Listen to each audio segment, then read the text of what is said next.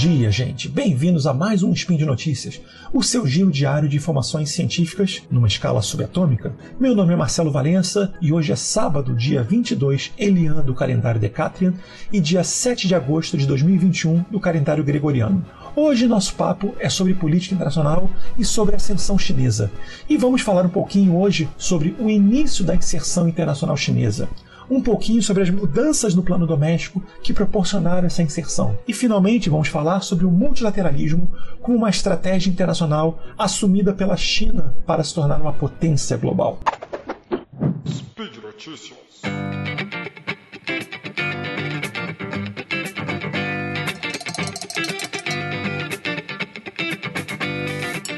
Mesmo após emergir da Segunda Guerra Mundial como uma das potências do bloco vencedor, a atenção dada à China pelas, pelas relações internacionais nas décadas seguintes não correspondia ao seu potencial e gradual processo de inserção internacional. Em termos epistemológicos, os campos intelectuais das RIs também negligenciavam a potencial ascensão chinesa, mesmo diante de sua importância para a estabilidade regional, principalmente no campo da segurança. O que tinha como preocupação nas relações internacionais era atender demandas decorrentes de agendas políticas, principalmente em respeito à bipolaridade internacional na segurança, ou o desenvolvimento de teorias de curto alcance para responder a dilemas específicos para proporcionar conhecimento politicamente relevante.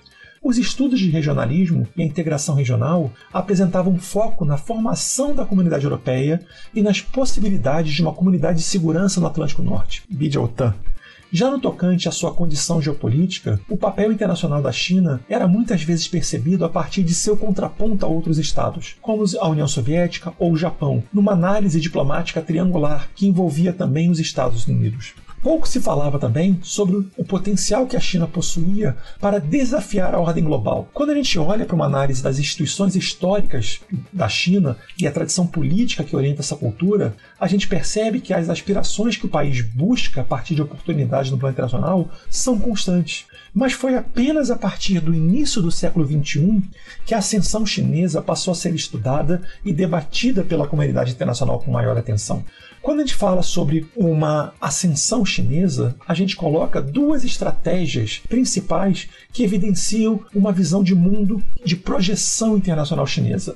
E essas duas estratégias foram promovidas a partir de uma plenária conduzida pelo Comitê Executivo do Partido Comunista Chinês, em 78. A primeira estratégia tem enfoque social doméstico, que envolveria promover melhorias para a população chinesa. O que, que significa isso? Significa, entre outras coisas, que a promoção do desenvolvimento econômico do país, no movimento que ficaria conhecido como Desenvolvimento para Ascensão Pacífica, dependeria principalmente da melhoria de condições econômicas, políticas e sociais da sua população. Somente a partir daí, a China poderia olhar para fora para poder proporcionar no seu crescimento. Ou seja, ma o maior envolvimento internacional dependeria de uma consolidação doméstica e o desenvolvimento ou a, uma, ou a promoção de condições sociais e econômicas melhor para sua, melhores para a sua população. A segunda estratégia que a China é, desenvolveu decorria dessa primeira e envolvia uma adesão aos processos de globalização econômica que se intensificavam no início da década de 80.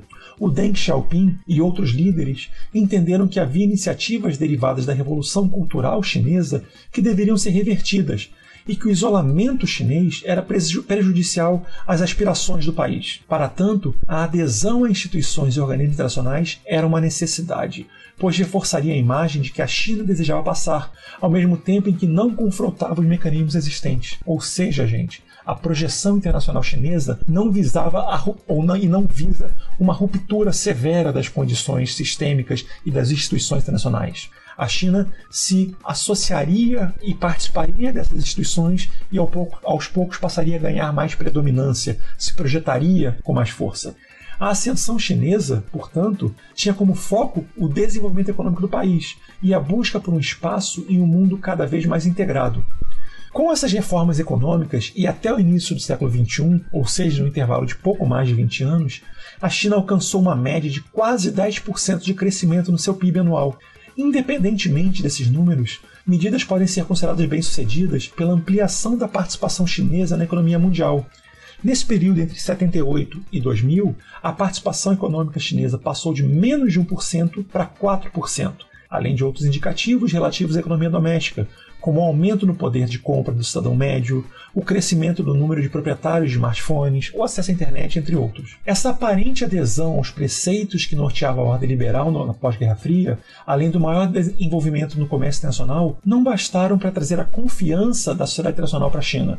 Ao longo da década de 90, havia dúvidas sobre como a China se comportaria dentro desse arcabouço normativo que compunha a ordem internacional contemporânea e quais eram seus interesses em mudar essa ordem. Talvez o grande ponto que per permitiu a ascensão chinesa foi a desintegração da União Soviética, que estimulou a atuação internacional chinesa a desenvolver laços de parceria e colaborações com antigos rivais, como os Estados Unidos, bem como levou à entrada do país em outros organismos multilaterais que se consolidavam ao final da Guerra Fria.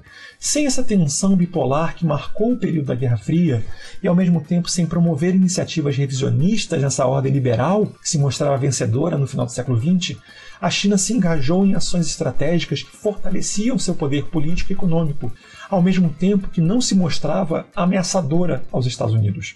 Então, desde meados da década de 90, a China expandiu tanto quantitativa quanto qualitativamente suas parcerias bilaterais, multilaterais e a participação em acordos internacionais, principalmente nas áreas de comércio e segurança. Analistas internacionais apontam que durante esse período a China se voltou diretamente a questões chaves de segurança internacional. Antes disso, desde ao menos do final da década, década de 70, a China construiu sua participação nos regimes de livre comércio existentes, ainda que os constrangimentos decorrentes do período maoísta tenham se tornado, tenham tornado a percepção dessas normas e sua real incorporação problemáticas pela China e o reflexo à comunidade internacional.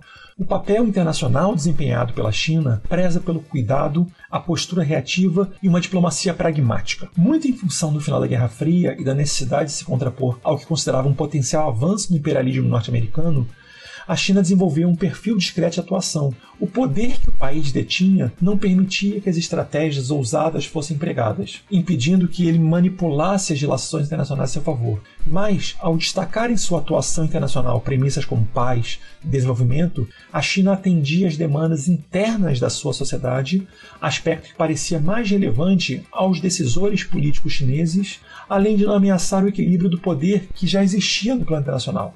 Nesse ponto, então, gente, é importante a gente, a gente relacionar que as relações. É importante a gente apontar que as relações internacionais chinesas elas se basearam a partir de uma adesão um número considerável de instituições e organizações internacionais.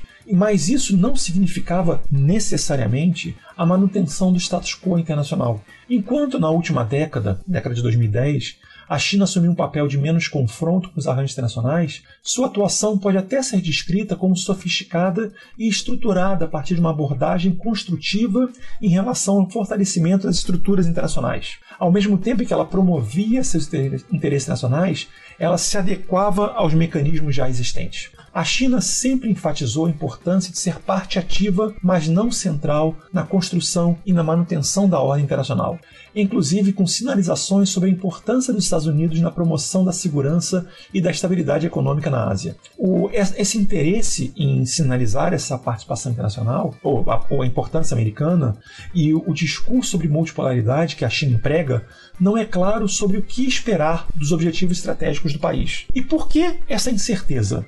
Nós podemos apontar três razões principais. A primeira diz respeito ao papel ambíguo da multipolaridade no processo de formulação de política externa chinesa. Não fica claro se a multipolaridade reflete ou respeita as decisões das elites políticas ou se constitui numa manifestação da relação chinesa para com o mundo, ainda que o processo de formulação da política externa seja encarado como menos personalista e mais voltados a interesses nacionais desde então. A segunda razão envolve o debate interno chinês sobre o que significa a multipolaridade. Se, por um lado, a ordem internacional contemporânea é atrativa aos interesses nacionais chineses, por outro, a incerteza sobre a polaridade no mundo desde o final da Guerra Fria a ascensão da União Europeia e o predomínio americano como única superpotência são aspectos que impactam as expectativas sobre a multipolaridade e sobre seus efeitos.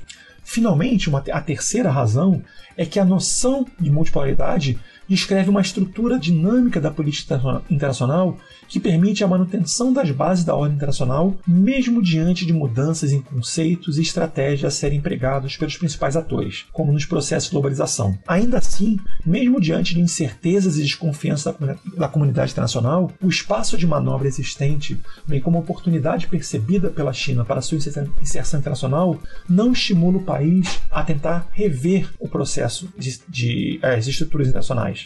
A racionalidade chinesa é orientada para uma perspectiva estrutural de longo prazo, tanto globalmente quanto regionalmente. O seu envolvimento com as instituições internacionais da área econômica, por exemplo, evidencia uma grande atuação e baixa demanda por novas regras, seja por ter ingressado tardiamente nas instituições ou porque elas operam a seu favor, a China defende as normas vigentes e que elas são positivas à manutenção da ordem, ordem internacional. Esse cenário que eu descrevi para vocês, falando do início da inserção internacional chinesa, das mudanças no plano doméstico e do multilateralismo, eles acabam criando as bases para a projeção internacional chinesa como ela é hoje e que nós vamos ver no episódio futuro. Porque por hoje é só. Aproveita que você está conectado, ouvindo o nosso, o nosso episódio, passa lá no post para dizer o que você achou. Deixe seu comentário, seu elogio, sua crítica, deixa um alô, deixa um abraço, o que você quiser. Você também pode me seguir lá no Twitter, a melhor rede social, no arroba o Marcelo Valenca e acompanhar análises políticas, desabafos indignados e comentários de graça duvidosa. Lembro ainda que esse podcast só é possível acontecer por conta de seu apoio no patronato do SciCast, no Patreon, no Padrim, no PicPay. Um grande abraço e até amanhã, com um novo episódio do Spin de Notícias.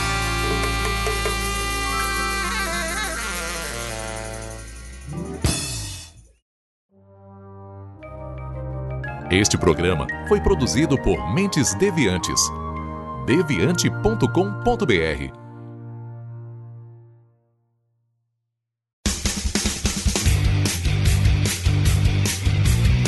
Cortes, edição de podcast.